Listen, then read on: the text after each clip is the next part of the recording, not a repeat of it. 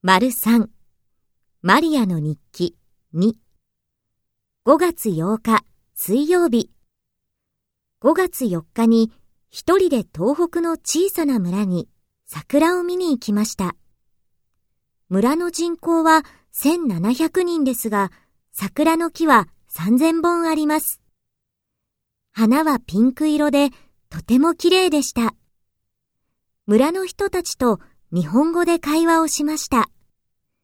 楽しい休日でした。